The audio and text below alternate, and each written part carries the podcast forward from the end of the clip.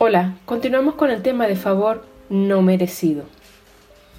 Ahora vamos a tratar uno de los personajes que aparece en la Biblia, en Lucas capítulo 23, versículos del 39 al 43.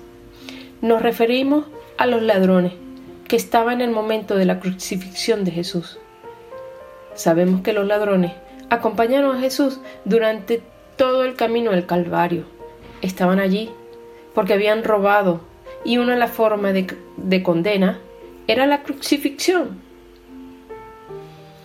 Uno de los ladrones se presenta como el malo, que le dice a Jesús que si es Dios, que se libere y los libere ellos también. En cambio, el otro le responde que el castigo es justo por los delitos que han cometido. En cambio, dice que Jesús no ha hecho nada malo como para merecer ese castigo. Este ladrón le dice a Jesús que se acuerde de él cuando venga su reino. Este ladrón se arrepiente y reconoce a Jesús como hijo de Dios.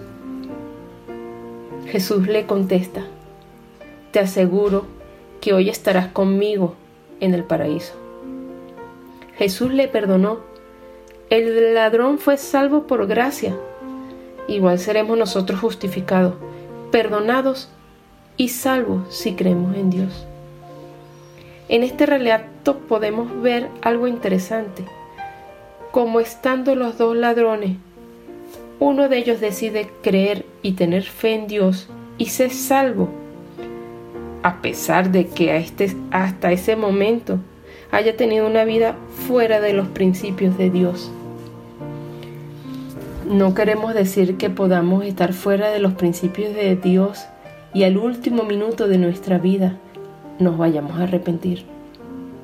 La Biblia nos enseña que cuando creemos en Dios, las buenas obras van a ser resultado de nuestra actuación.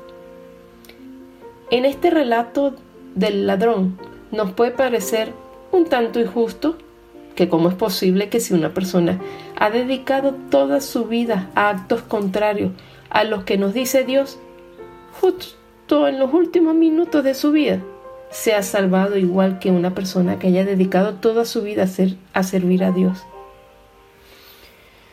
Primero, mm, no está en nosotros juzgar que es justo o injusto. Vivir dentro del camino de Dios es algo que nos dará durante toda nuestra vida paz y gozo.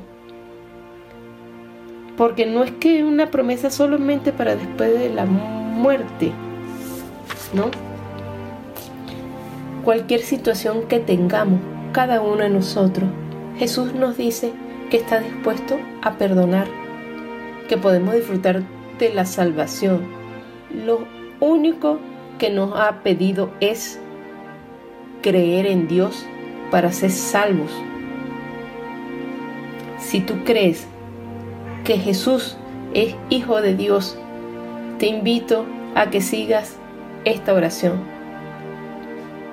Dios, tú eres mi único Dios y Salvador. En ti confío entrego mis pasos y mi corazón. Amén. Hasta la próxima. Gracias.